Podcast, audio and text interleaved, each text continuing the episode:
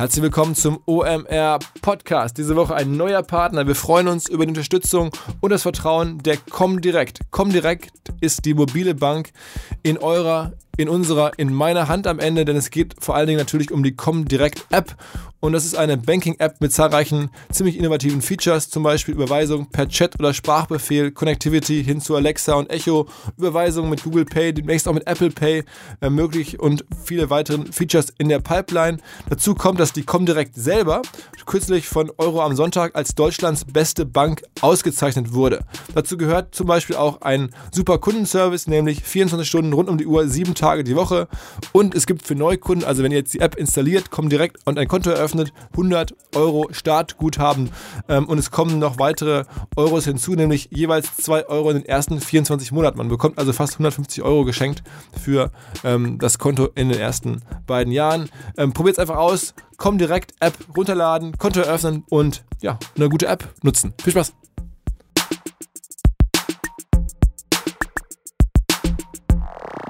Ganz kurz vorab in eigener Sache, beziehungsweise in Sache unseres Stammgasts Sven Schmidt, denn wir werden, und ich werde häufiger gefragt, was ist eigentlich mit Sven? Manche fragen mich schon und bitten um Anlagetipps. Äh, von Sven oder fragen seine Meinung zu bestimmten Startups. Das kann ich natürlich alles nicht einfach mal eben so bearbeiten. Ich kann nur sagen, ähm, Sven wird hier demnächst wieder im Podcast auftauchen, im Januar ganz sicher.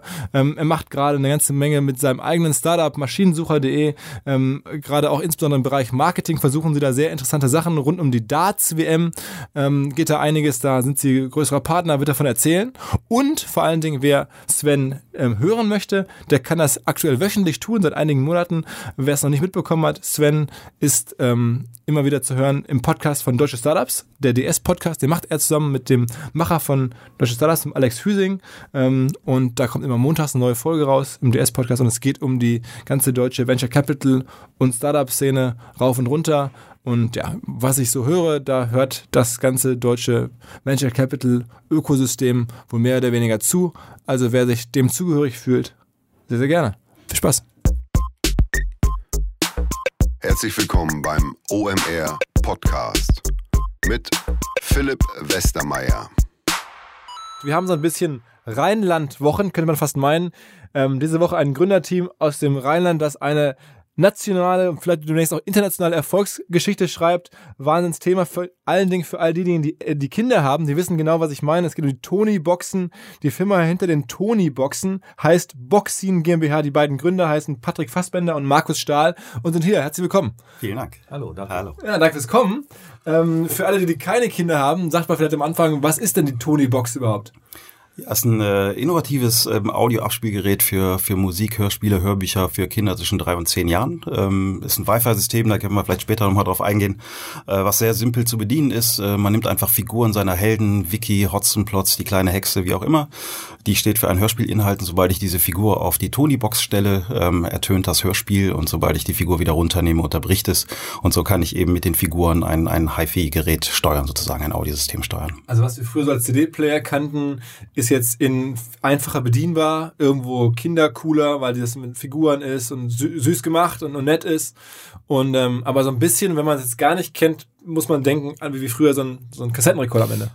Genau, es ist halt äh, nochmal charmanter und emotionaler, weil wir eben mit, mit Figuren äh, der, der Hörspielhelden ähm, arbeiten und die einsetzen. Aber im Prinzip geht es genau darum, ein, ein äh, leicht zu bedienendes System für Kinder im Vorschulalter ähm, und im, im Grundschulalter ähm, zu, zu etablieren. Und ähm, insofern ist diese, diese Analogie zur Kassette vielleicht nicht so weit weg. Ähm, wobei wir immer sagen, es ist eigentlich eine neue Kategorie, die wir dort ähm, aufbauen. Also ich selber habe Kinder, insofern kenne ich das Produkt. Wir haben es auch selber und was man noch dazu sagen muss, ich habe es von meiner Mutter geschenkt bekommen oder wir haben es geschenkt bekommen und ich höre dann auch mit meiner Mutter mittlerweile auf unserer Tony-Box. Also die lebt nicht in Hamburg ähm, und dann spricht die quasi mit meinen Kindern. Das muss man auch mal erklären, wie das funktioniert. Genau, das sind die, die Kreativtonis, die sind Markus und mir mehr oder weniger unterwegs eingefallen, wahrscheinlich in Hamburg, ich weiß es nicht mehr.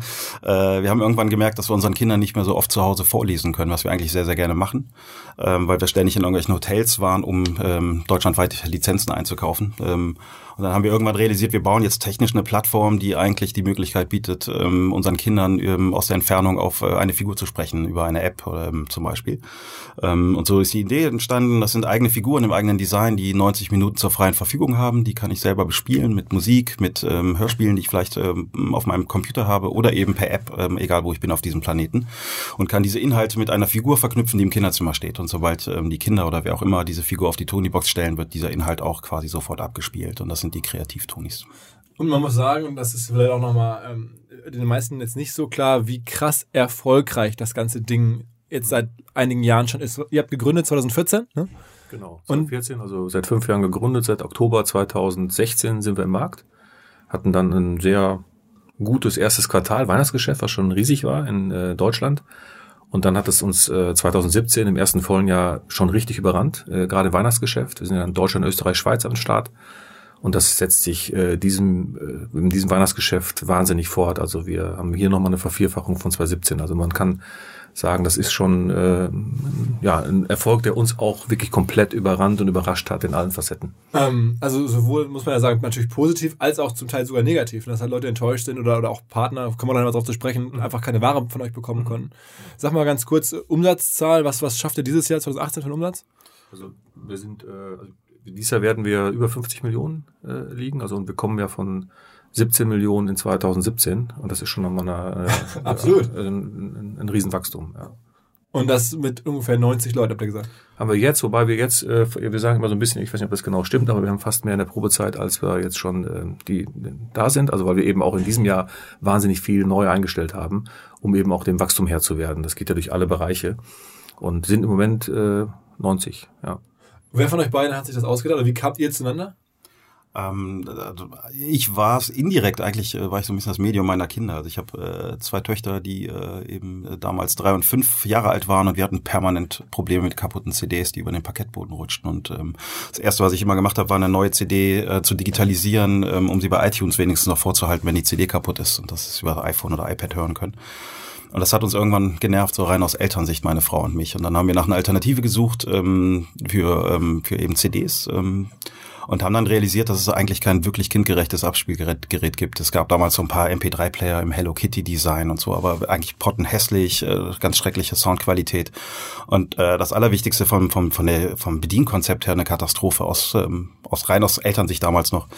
Und ähm, ich komme eigentlich aus der Agenturwelt, war Anfang 40, ähm, ein bisschen durch mit dem Thema, hatte keine Lust mehr weiter in dem Umfeld zu arbeiten und ähm, sah das als großartige Möglichkeit, was, was komplett Neues anzufangen. Und ähm, dann habe ich in so einem Anfall von Naivität und Wahnsinn äh, zu mir gesagt, das mache ich jetzt. Ich höre auf, äh, als, als Kreativdirektor zu arbeiten äh, und entwickle ein kindgerechtes Audiosystem für Kinder, äh, also für meine Kinder eigentlich am Ende des Tages, äh, in der Hoffnung, dass auch andere Kinder es toll finden. Und dann, wie habt ihr euch denn gefunden?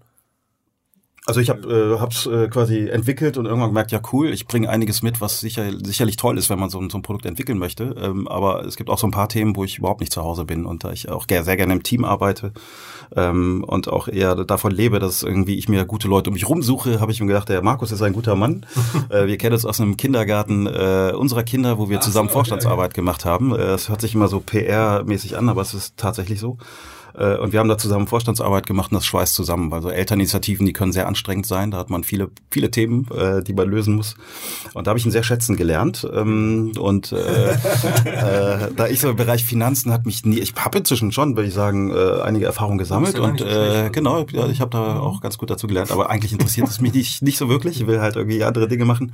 Ähm, und auch so technologische Entwicklung bin ich eher so aus der ähm, Nutzerperspektive kommend. Aber wie ich jetzt tatsächlich Hardware angehe, das ich überhaupt Hardware entwickle, hatte ich keine Ahnung.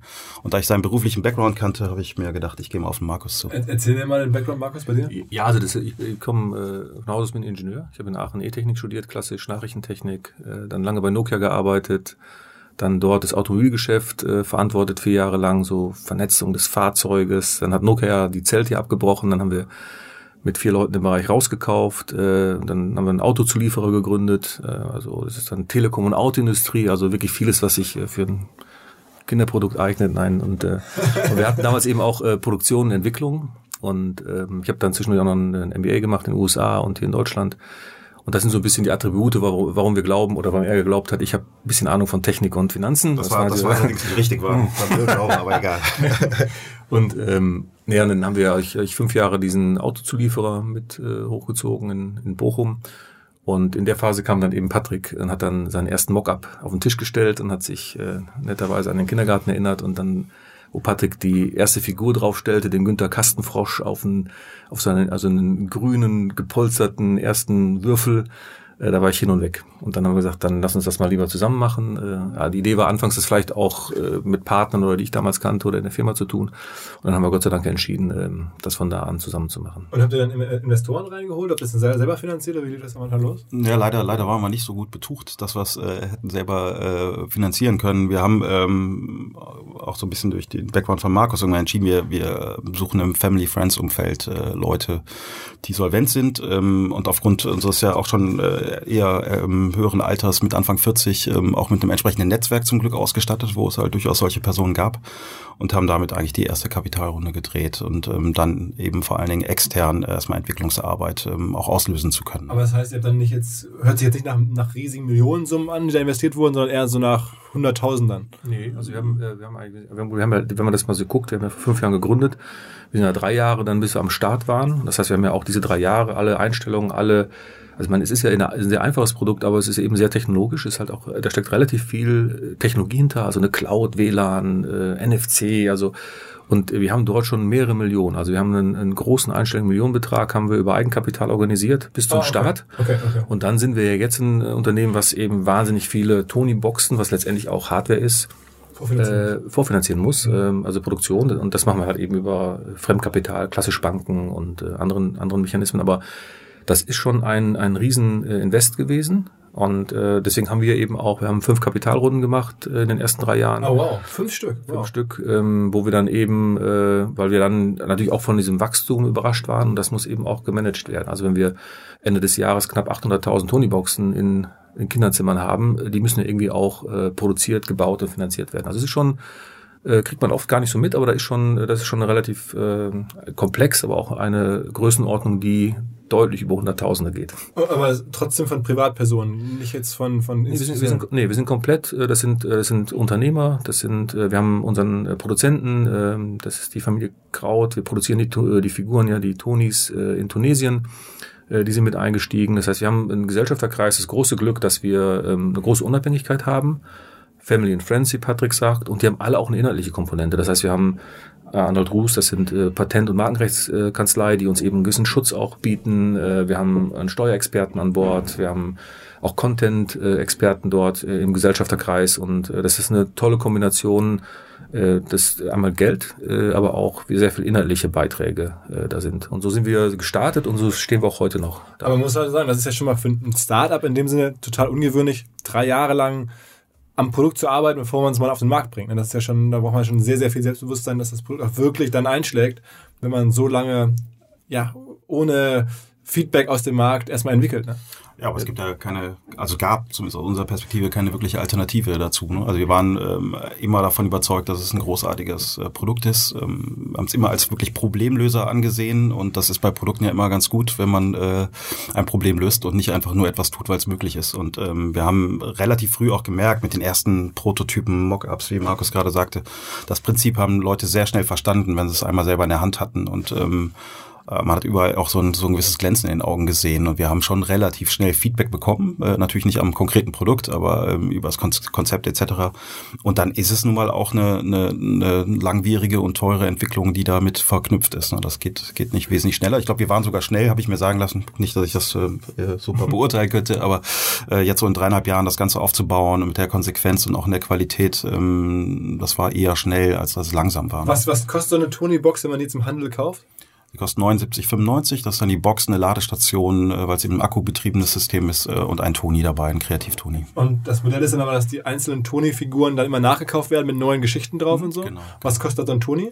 Die Tonis äh, mit Inhalt, die kosten 14,99 und die Kreativ-Tonis, die man selbst besprechen kann, 11,99. Ähm, okay, also das heißt, ihr habt eine super hohe Kundenbindung am Ende, genau. weil wenn man so ein bisschen so wie Nespresso. Ne? Wenn man einmal genau. die Maschine gekauft hat, dann kauft man immer die Kapseln und so ist bei euch auch. Jeder Toni ist eine Kapsel. Genau. Ähm, Und oh, aber die schmeißen wir nicht weg. Ne? Wir sind ein bisschen nachhaltiger.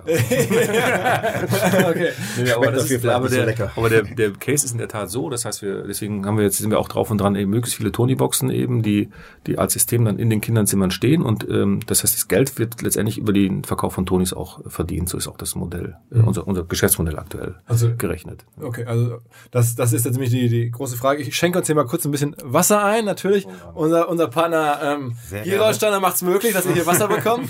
ähm, nach Gerolstein. ähm, Super. sa- sag mal ganz kurz, also jetzt die entscheidende Frage, ich hoffe nicht, dass sie jetzt vom Wasserrauschen äh, über, überlagert wird.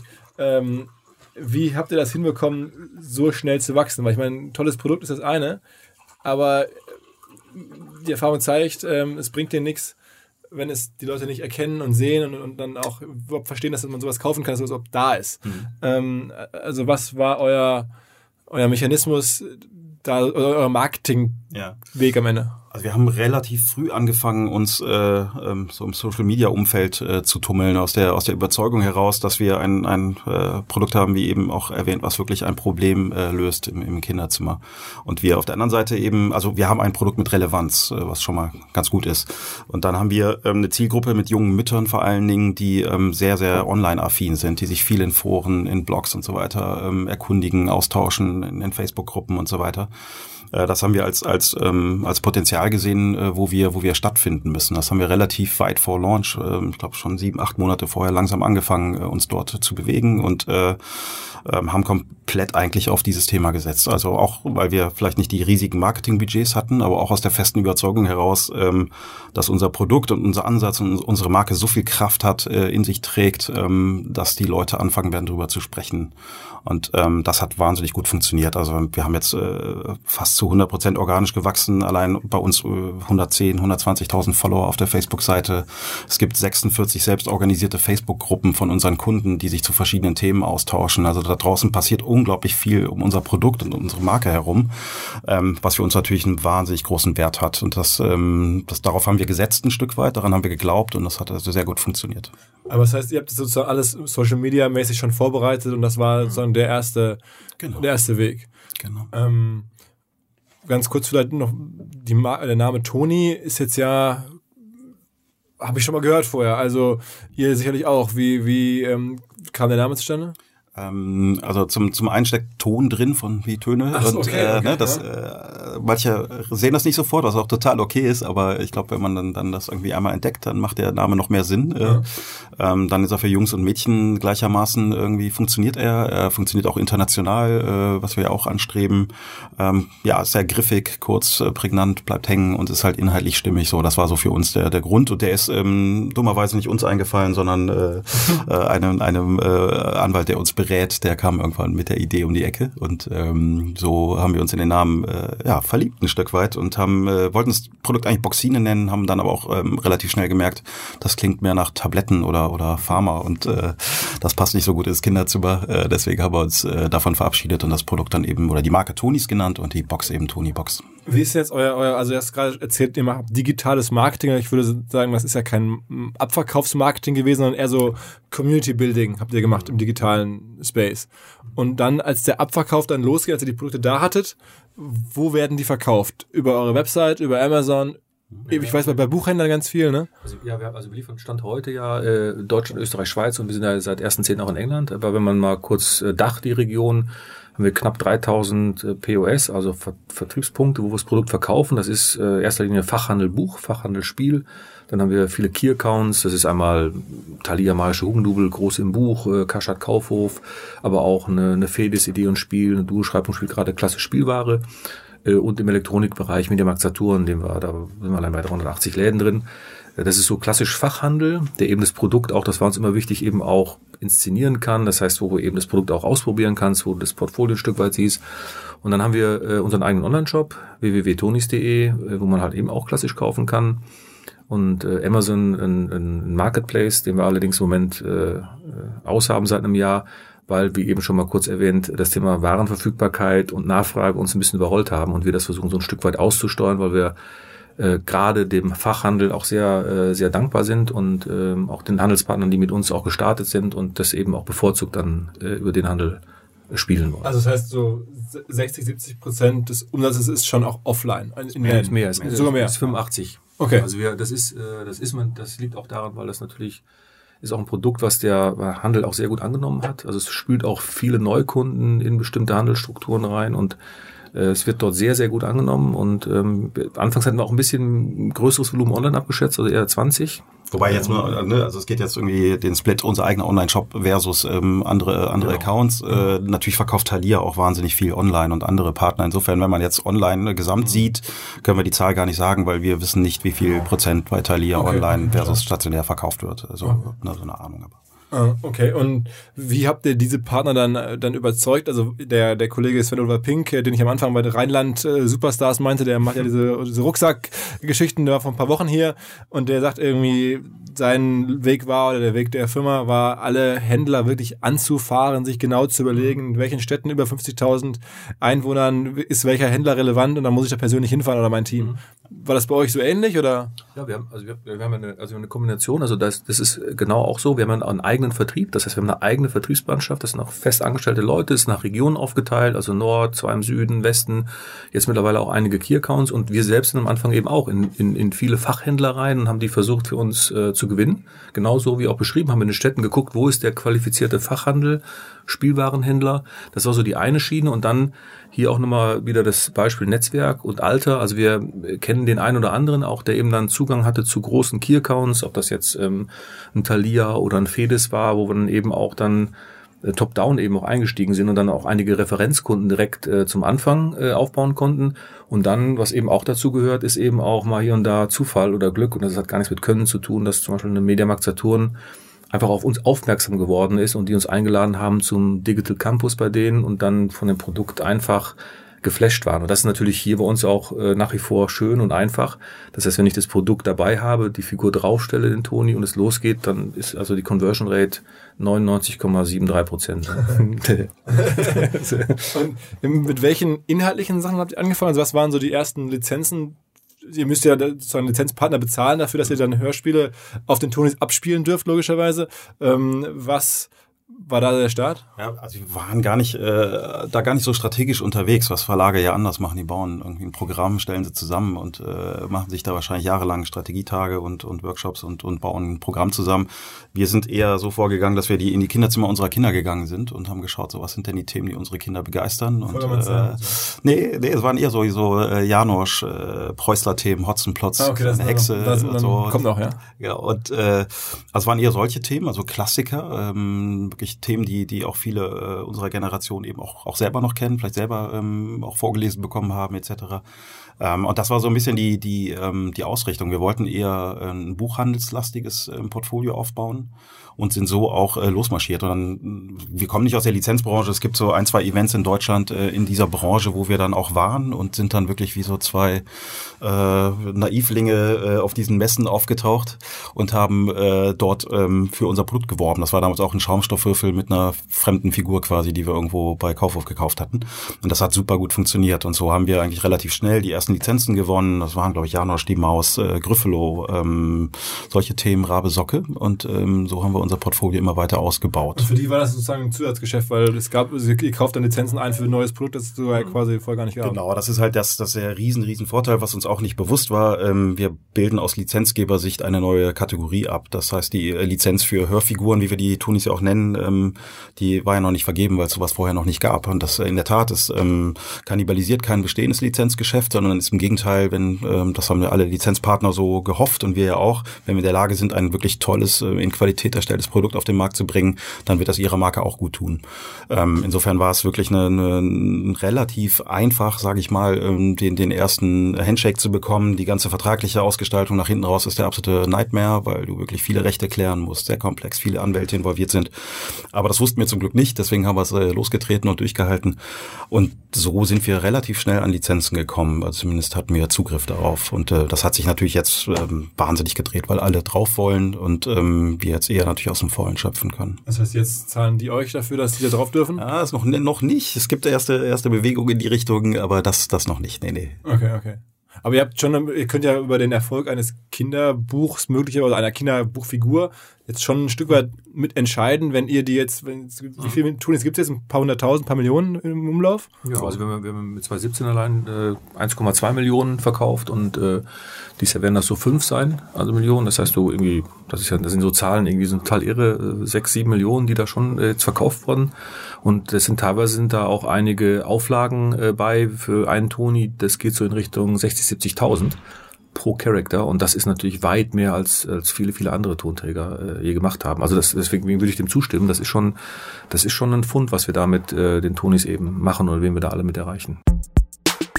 Ganz kurz Unterbrechung und Hinweis auf einen anderen Podcast und zwar auf den von Facebook, der heißt das Facebook Marketing Update und wird gehostet von Jin Choi, ein sehr, sehr cooler Typ, der sich bei Facebook unter anderem um den Handel und das Thema Entertainment im Dachraum kümmert und halt nebenher diesen Podcast macht und anbietet, anbieten tut er dort News aus erster Hand von internen Facebook-Experten, aber auch von sehr, sehr tief informierten Leuten bei Agenturen und irgendwie direkt bei Brands Fans, die sich halt mit Tipps und Tricks rund um Facebook auskennen und diese teilen.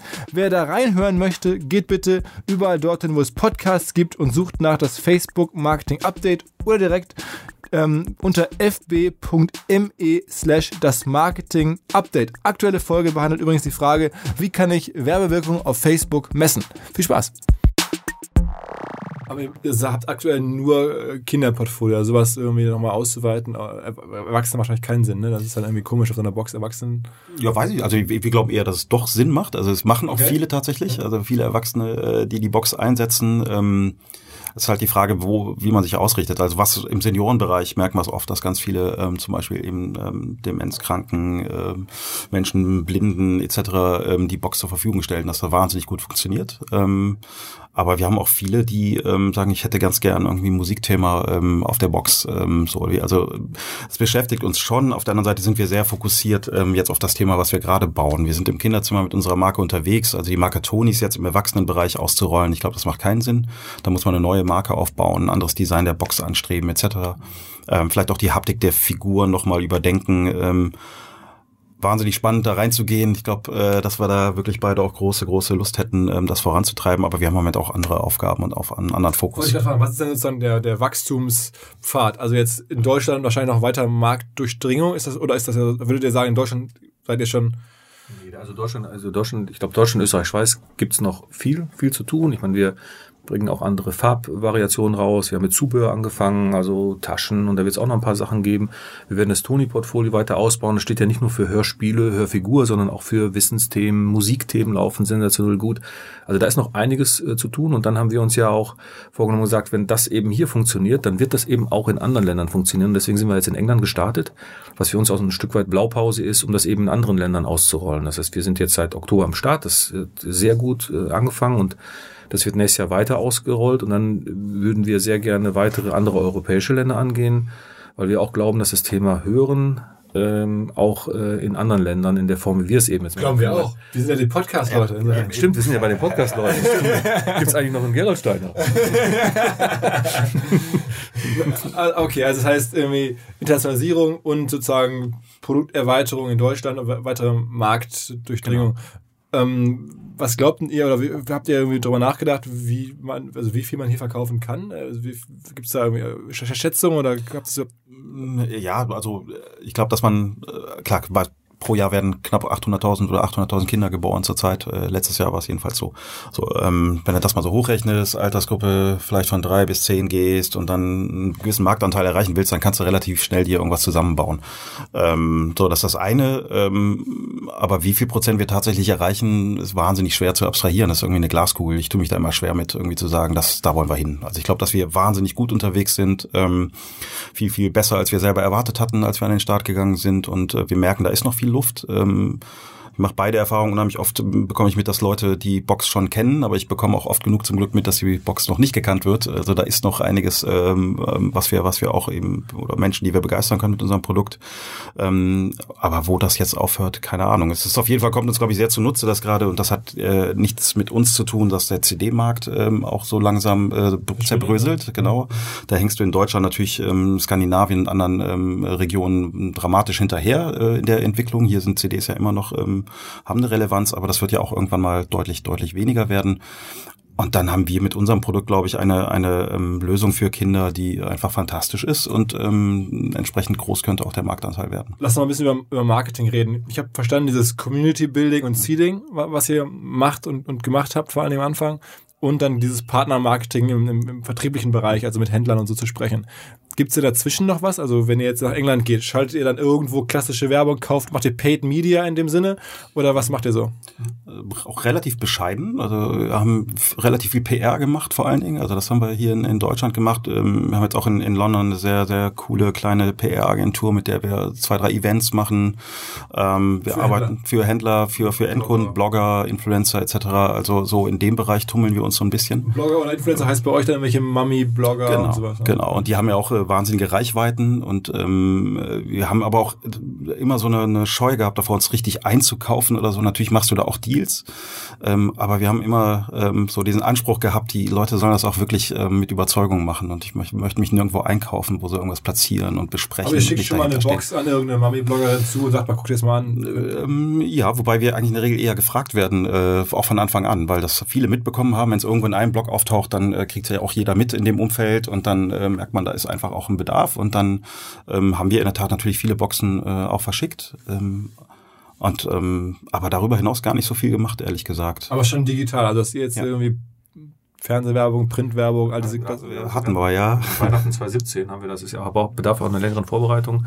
Haben wir also äh, vor, im Weihnachtsgeschäft ähm, in was war das Disney Channel und äh, Super RTL. Super RTL hatten wir wirklich auch einen kleinen Spot in 20 Sekunden, aber das war in der Phase, wo wir eigentlich da ausverkauft waren, war das eigentlich totaler der Quatsch, was wir darüber hinaus noch äh, viel gemacht haben in Deutschland, auch Österreich, Schweiz. Und das wird jetzt in anderen Ländern sicher auch kommen, ist gerade auch klassisch äh, PR im Print, also das heißt dann ein Interview oder eine Berichterstattung. Und weil da sind sehr viele draufgesprungen, ob das jetzt eine, was ich, eine FAZ, Süddeutsche, Zeit äh, oder auch äh, nischige. Äh, alle ja, alle, äh, vielleicht alle nicht und in unterschiedlichsten Formaten, aber das ist, ähm, das ist eigentlich auch eine, eine, vielleicht auch eine ganz gute Geschichte und also da haben wir relativ viel Print auch. Also findest du uns sehr viel Print. Im Moment ist auch äh, äh wenn so eine Art Hype, wo viel darüber berichtet wird, auch in vielen Lokalzeitungen, dass es in Bibliotheken auch äh, äh, mittlerweile drin ist. Das heißt, da hast du dir ein Buch oder eine CD geliehen, heute leistet dir dort Tonis. Und das ist mittlerweile in den Bibliotheken unfassbar viel und äh, gut angenommen, dass die auch die Tonis dort verleihen.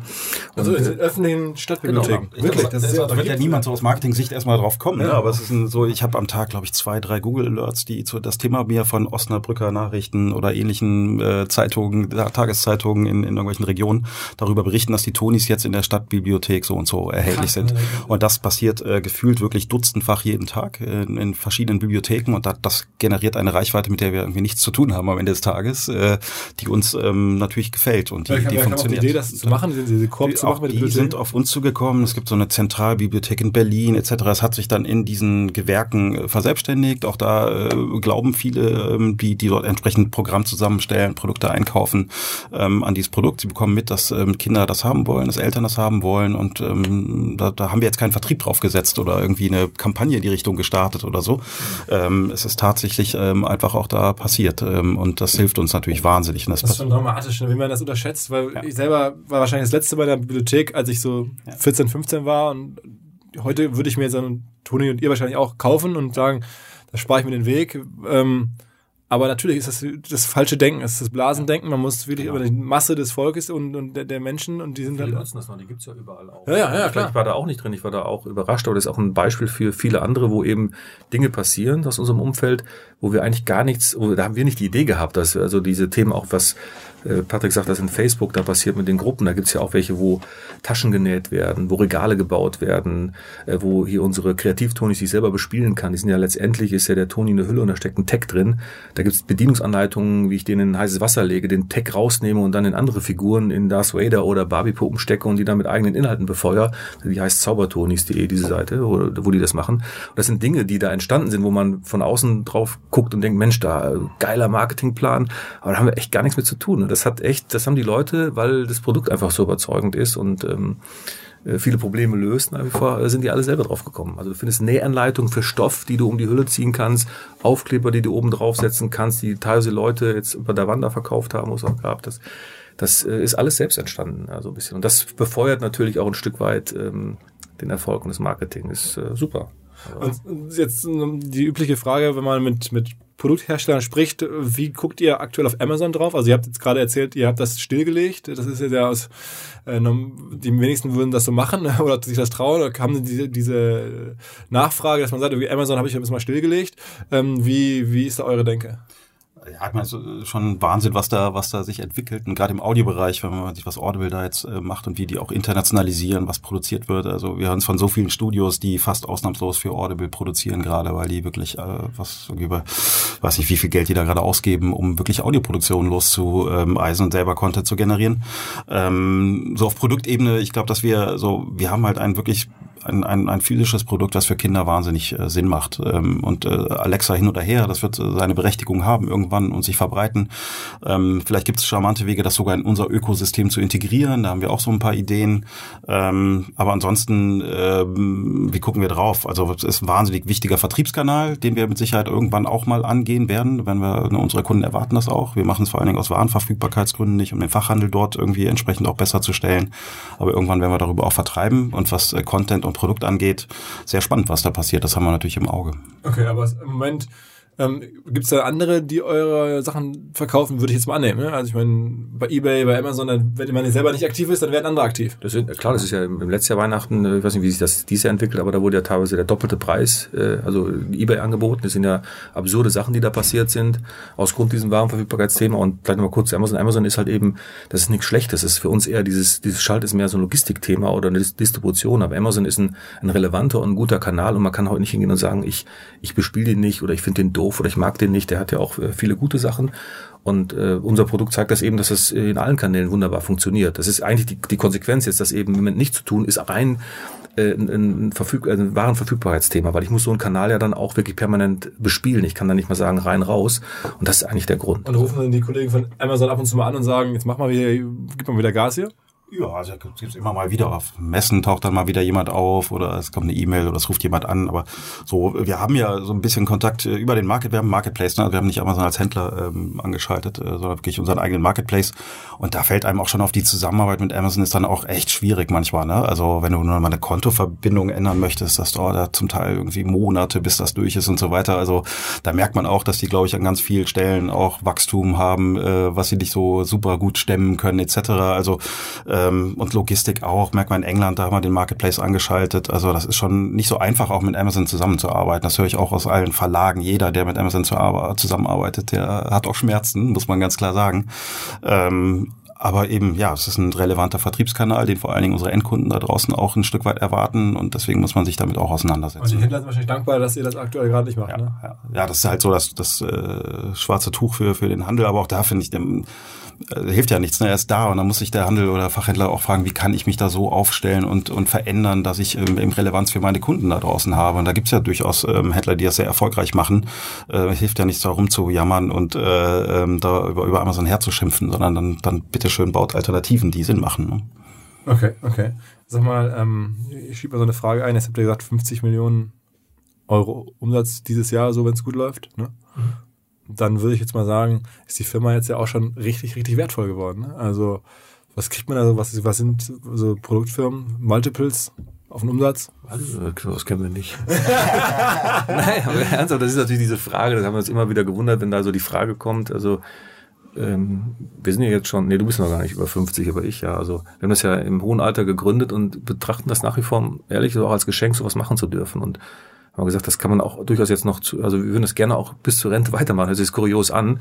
Wenn natürlich irgendwann mal, das hat was mit Wachstum und der Strategie und wie schaffst du eigentlich Größe und Skalierung, dass du dann vielleicht mal darüber nachdenkst, eben auch mal andere Partner an Bord zu holen, das ist was anderes, aber wir machen uns im Moment keine Gedanken über Multiplikatoren und, und, und Wertigkeit, weil die Firma ist jetzt wirklich sehr erfolgreich, nicht nur im Umsatz, auch im Ergebnis.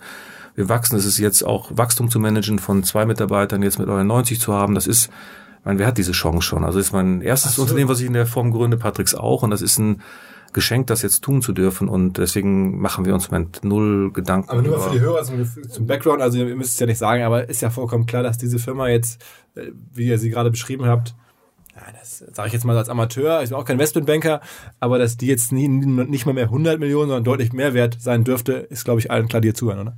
Ja, wahrscheinlich ist es so, aber eben hat für uns äh, nicht so die mega Relevanz. Ja, also ja. eben wirklich eher zu schauen.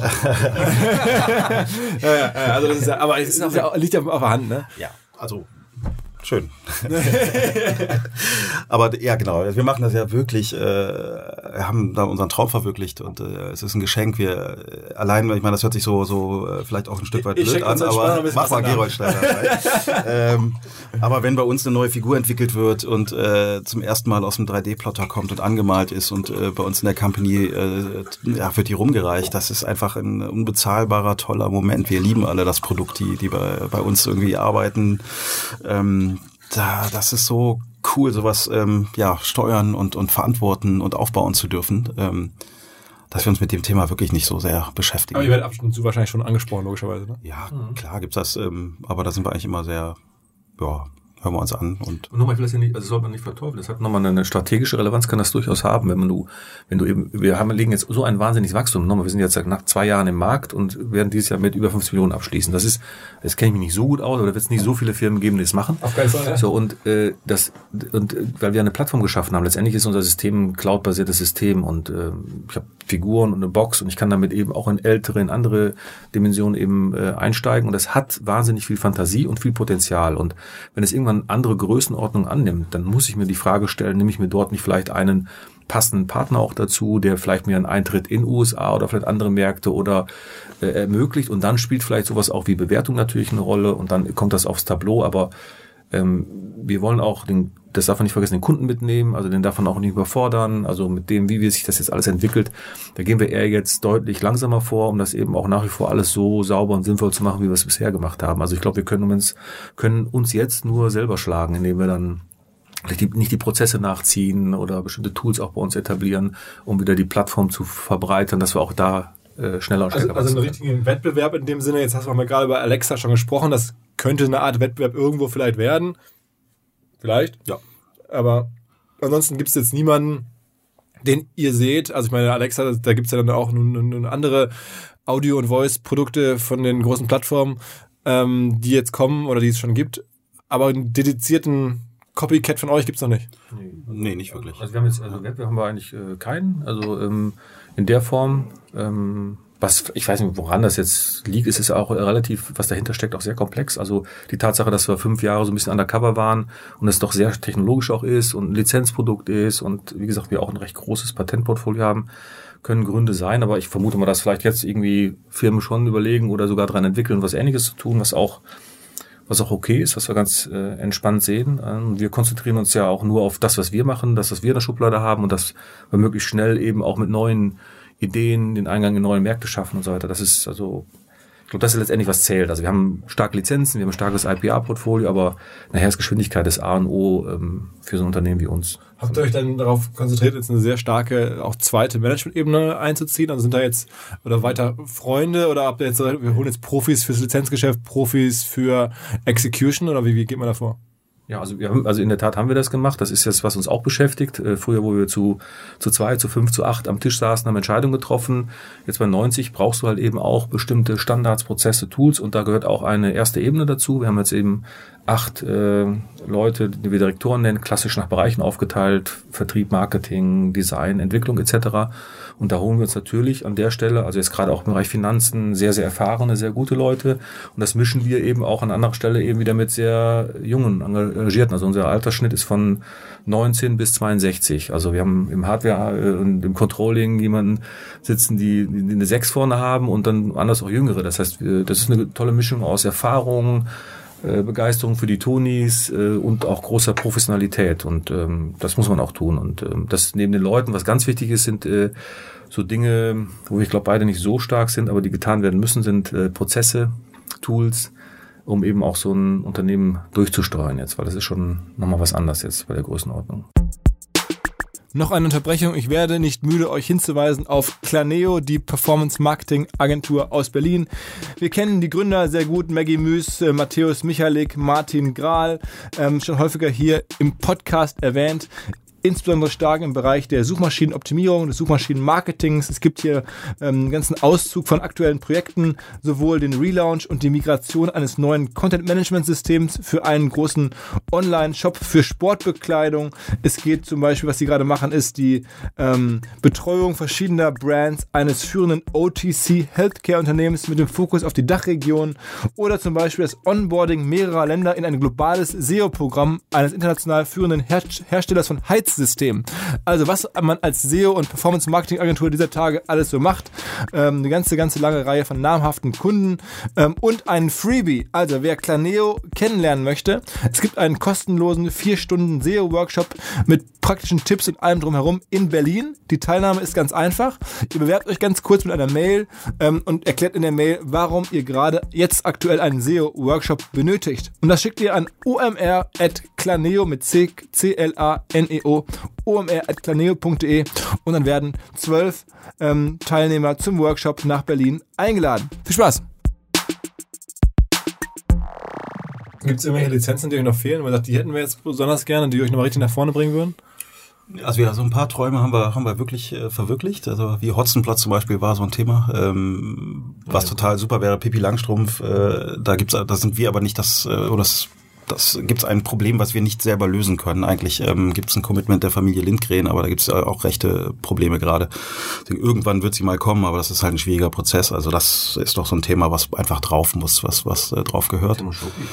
Stimmt, habe ich jetzt ganz vergessen. Weil Struppi, Struppi ist auch der Grund, warum äh, es die Tony-Box überhaupt gibt. Ähm, hast vollkommen recht. Da gibt's ähm, äh, gibt's auch Möglichkeiten tatsächlich, äh, aber es ist äh, sehr, sehr unkonkret und ähm, die äh, Witwe von Hergé ist auch äh, sehr kompliziert, äh, das Lizenzgeschäft. Aber das mit der Familie Lindgren, mit der Witwe von Hergé, also dem Comiczeichner von Timon Struppi, das ist dann so der, der, der, was ihr tun müsst. Nee, das sind dann immer noch Lizenzleute dazwischen. Aber also so.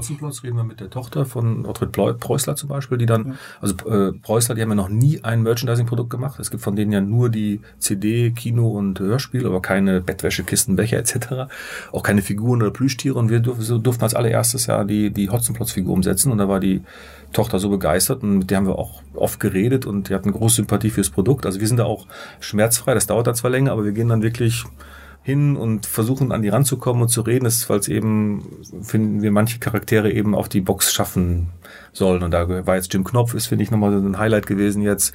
Und ich würde sagen, Tim und Struppi und Pippi Langstrumpf, die müssen da, äh, die müssen da auch drauf. Da gibt uns mal ein Gefühl dafür, ähm, weil es ja eine ganz neue Lizenzkategorie ist, was man dann dafür so eine Lizenz bezahlen muss. Also fällt das vom Himmel. Also ich meine, irgendwie haben die Leute die Möglichkeit zu sagen, zahl mir das und ihr könnt euch überlegen, macht es noch Sinn oder nicht. Und dann zahl mir das kann dann heißen, mhm. zahl mir 10.000 Euro im Jahr oder zahl mir prozentual irgendwie 10% vom Umsatz oder wie läuft das? Also es ist erstmal äh, auch da wieder, weil wir ein Produkt haben, was so vor, vorher noch nicht gab. Wir, wir brauchen zwei Lizenzen, das ist das Dumme. Äh, wir brauchen nämlich die, äh, die, das Figurenrecht, das Merchrecht, wie das klassisch ähm, heißt oder unter dem es läuft, ähm, um eben eine Figur machen zu dürfen. Jetzt brauchen wir aber eben auch das Hörspiel oder die Musik, die damit verknüpft ist. Nochmal, für alle, wenn man diese Figur auf die Box draufstellt, genau. dann geht das Hörspiel an. Genau, genau. Und für diese Figur, nur für die Figur müssen wir schon mal eine Lizenz erwerben. Ähm, und dann brauchen wir eben auch das Hörspiel, das angehen soll. Ähm, dummerweise liegen diese beiden ähm, Themen oftmals in unterschiedlichen Rechtegeberhänden. Das heißt, die äh, Lizenzagentur XY hat das Recht, äh, die Rabe Socke zu verkaufen als Lizenz. Aber das Hörspiellabel dahinter, hier in Hamburg, Silberfisch, Hörbuch Hamburg, das hat das Audiorecht und das müssen wir auch erwerben und das müssen wir synchronisieren. Das ist erstmal ähm, sehr teuer, weil wir zwei Lizenzen einkaufen und sehr komplex in der in der Ausarbeitung, was Vertragsseite angeht.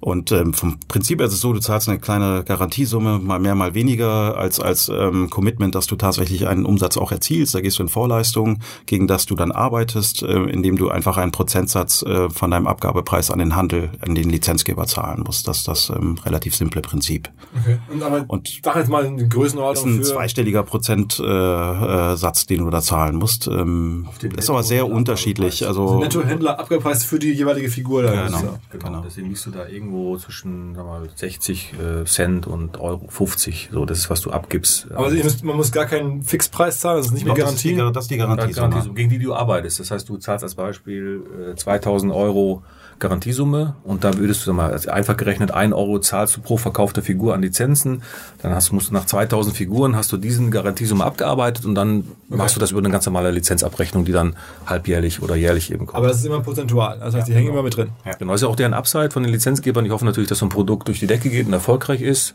was in unserem Fall ja eben so ist. Das heißt, die Lizenzbranche ist ja äh, jetzt auch sehr happy, ähm, weil eben die über dann den Verkauf von vielen Lizenzen und Tonis eben auch mitskaliert und eben auch ja, mit profitiert. Komplett, also ich meine, die, die Erbin da von Herrn Preußler, die hat ja komplett neues Geld, das sie ja. sonst gar nicht bekäme, wenn es euch nicht gäbe. Ne? Das ist inkrementell, genau. Ne? Das, das ist ja genau immer unser Argument, um die Lizenzgebühren auch möglichst niedrig zu haben, weil es nämlich, weil es nämlich, ja, es ist inkrementeller Umsatz für die, weil das hatten die ja gar nicht am Schirm und das nehmen die ja einfach mit. Ja. Ähm, und deswegen ist das für alle gut. Also ähm, und kommt man auch auf die Idee, auch selber eigene Inhalte zu schaffen und zu sagen, okay, bevor ich jetzt immer mitbezahle, ich, ich habe die Macht, ich habe diese Plattform, ich kann das auch selber, wie Amazon auch eigene Produkte erfindet oder Produkte ersetzt, kann man jetzt ja auch hingehen und sagen, ich habe die Plattform, ich fange jetzt an, selber Hörspielautoren oder, oder Kinderbuchautoren einzustellen und schaffe selber eigene Figuren. Ja, natürlich super, super spannend. Wir haben so ein Hybrid äh, angefangen im Prinzip mit äh, unseren, unserer Musikreihe, 30 Kinderlieblingslieder. Ähm, das ist eine eigene Marke, die wir aufgebaut haben, wo wir das Figurendesign selbst gemacht haben. Da kaufen wir also keinen Merch Merch-Recht ein, sondern haben nur Audioproduktion. Das sind ähm, generische Kinderlieder im Prinzip eingekauft, die wir nicht selber produziert Oha, haben. Genau. Die, meine von dir ist Illustratorin und die hat diese Figurenreihe entwickelt. Ähm, und die, das ist so ein Hybrid, weil wir eben das erste Mal an der Stelle keine Merch-Rechte ähm, äh, bezahlen, sondern das irgendwie in-house gelöst haben.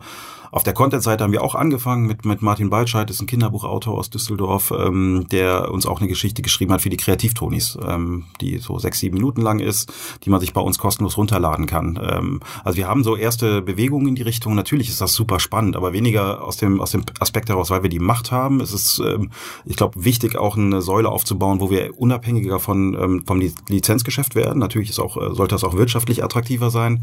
Ähm, auf der anderen Seite äh, ist, sind das Themen, die auch auf unsere Marke einzahlen. Wir wollen ja auch, wir kennen unseren Kunden, wir wissen, was sie hören. Also ich kenn, ähm, ihr wisst, wer eine Tonybox hat, also weil auch wenn die über Handel ähm, verkauft wurde, würde, habt ihr sozusagen irgendwie eine Kontaktmöglichkeit zu diesen ganzen Besitzern der Tonybox. Würdet ihr wissen, dass ich eine habe zum Beispiel?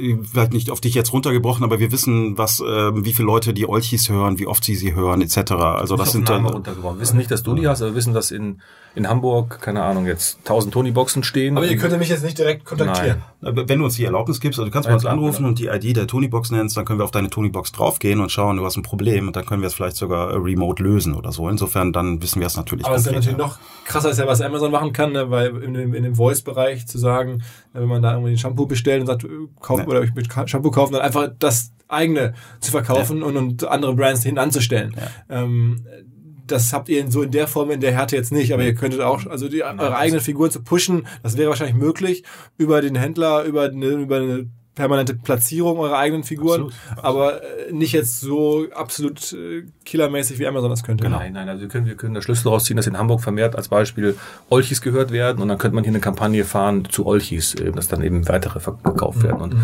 also wir sehen da Nutzungsverhalten, wann werden die genutzt, wie werden die genutzt, aber nicht wirklich personenbezogen. Das ist der riesengroße Unterschied sondern das ist schon ein Stück äh, anonymer, es sei denn, der Kunde oder du gibst uns das Recht, damit mehr zu machen, zum Beispiel in so einem Fall, was Patrick gerade sagt, in einem Servicefall, dann geht das auch. Mhm ähm, dieses ganze Thema Verknappung. Wir sehen ja jetzt ja, dass, dass ganz viele Marken über Verknappung auch wahnsinnig viel Exklusivität und, und, und, und ja irgendwie Relevanz schaffen, ne, im Fashion-Bereich und so. Wenn man eure Story jetzt aus der Ferne betrachtet, dann denkt man, okay, haben die Typen clever gemacht, ähm, haben das schön mhm. äh, unter, unter der Decke gehalten, haben die Nachfrage richtig stimuliert und das richtig exklusiv gemacht, aber das ist, ist falsch, ne? Also selbst wenn wir das 2017 gemacht hätten, äh, dann, wir haben so viel bluten müssen dafür, also was bei uns los ist, weil Händler anrufen, Endkunden anrufen, weil wir wirklich dort komplett unter Feuer sind, dann hätten wir es dieses Jahr, wo äh, es auch schon so auf Handelsseite so ein paar Themen gibt in der Richtung, äh, nicht nochmal gemacht. Also es war nie Strategie, sondern wirklich, wir sind überrannt von der, von der Nachfrage und da du eben im, im Mai ungefähr, ungefähr entscheiden musst und auch vorfinanzieren musst, was du im Weihnachtsgeschäft verkaufst,